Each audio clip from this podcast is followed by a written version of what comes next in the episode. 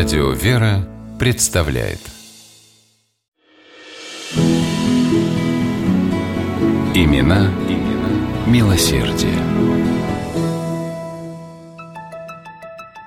Ивана Григорьевича Каменского историки называют самым просвещенным представителем этой известной пермской династии предпринимателей и благотворителей.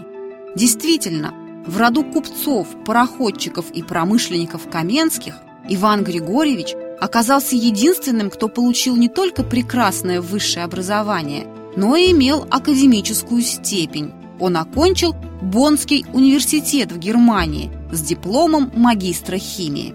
Профессора прочили Ивану большое научное будущее и уговаривали остаться в университете – Однако от столь заманчивого предложения Каменский, к их большому огорчению, вежливо, но категорично отказался. Химию он действительно любил, но делать академическую карьеру не планировал. Углубленные знания в этой области нужны были Ивану Григорьевичу совсем для другого. Дело в том, что Иван решил перейти от ставшего уже традиционным в семье Каменских пароходного дела к собственному бизнесу, металлургическому и химическому производству.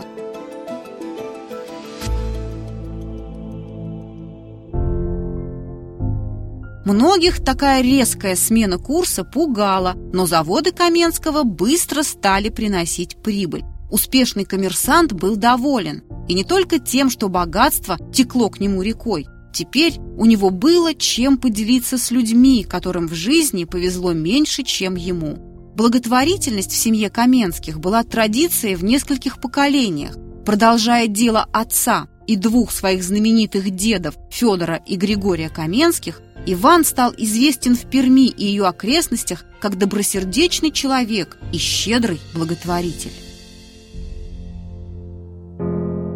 Первое время Иван Григорьевич жил по большей части не в Перми, а поблизости, крупном промышленном поселке Суксун, неподалеку от своих заводов. Там он взял под свое покровительство всю нищую братью поселка.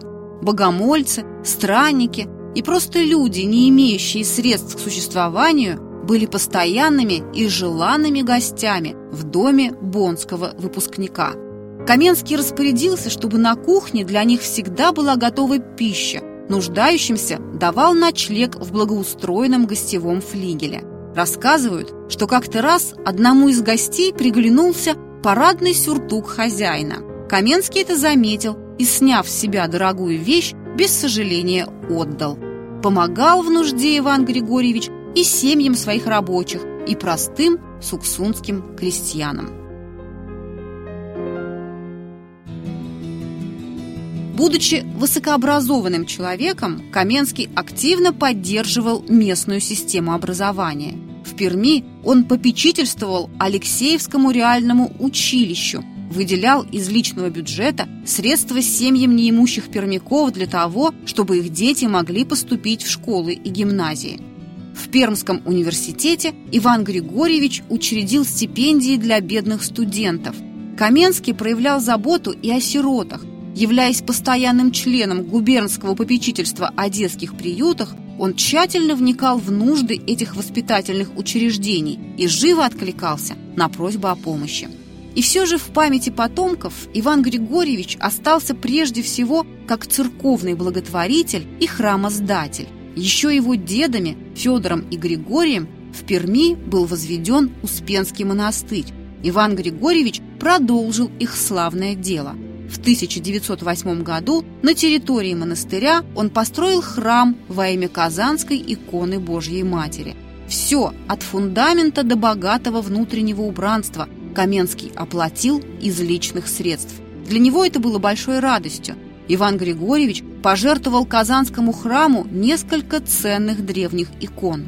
Кроме того, часть храмовых образов он заказал знаменитым художникам, в частности, Михаилу Нестерову, написавшему для Казанской церкви икону распятия.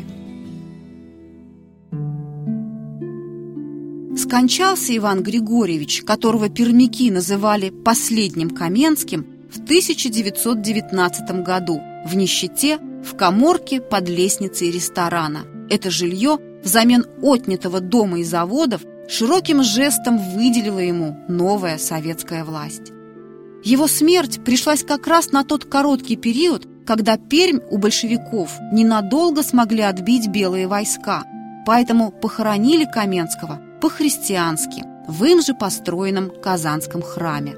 А в 2005 году в Перми Ивану Григорьевичу Каменскому был установлен памятник.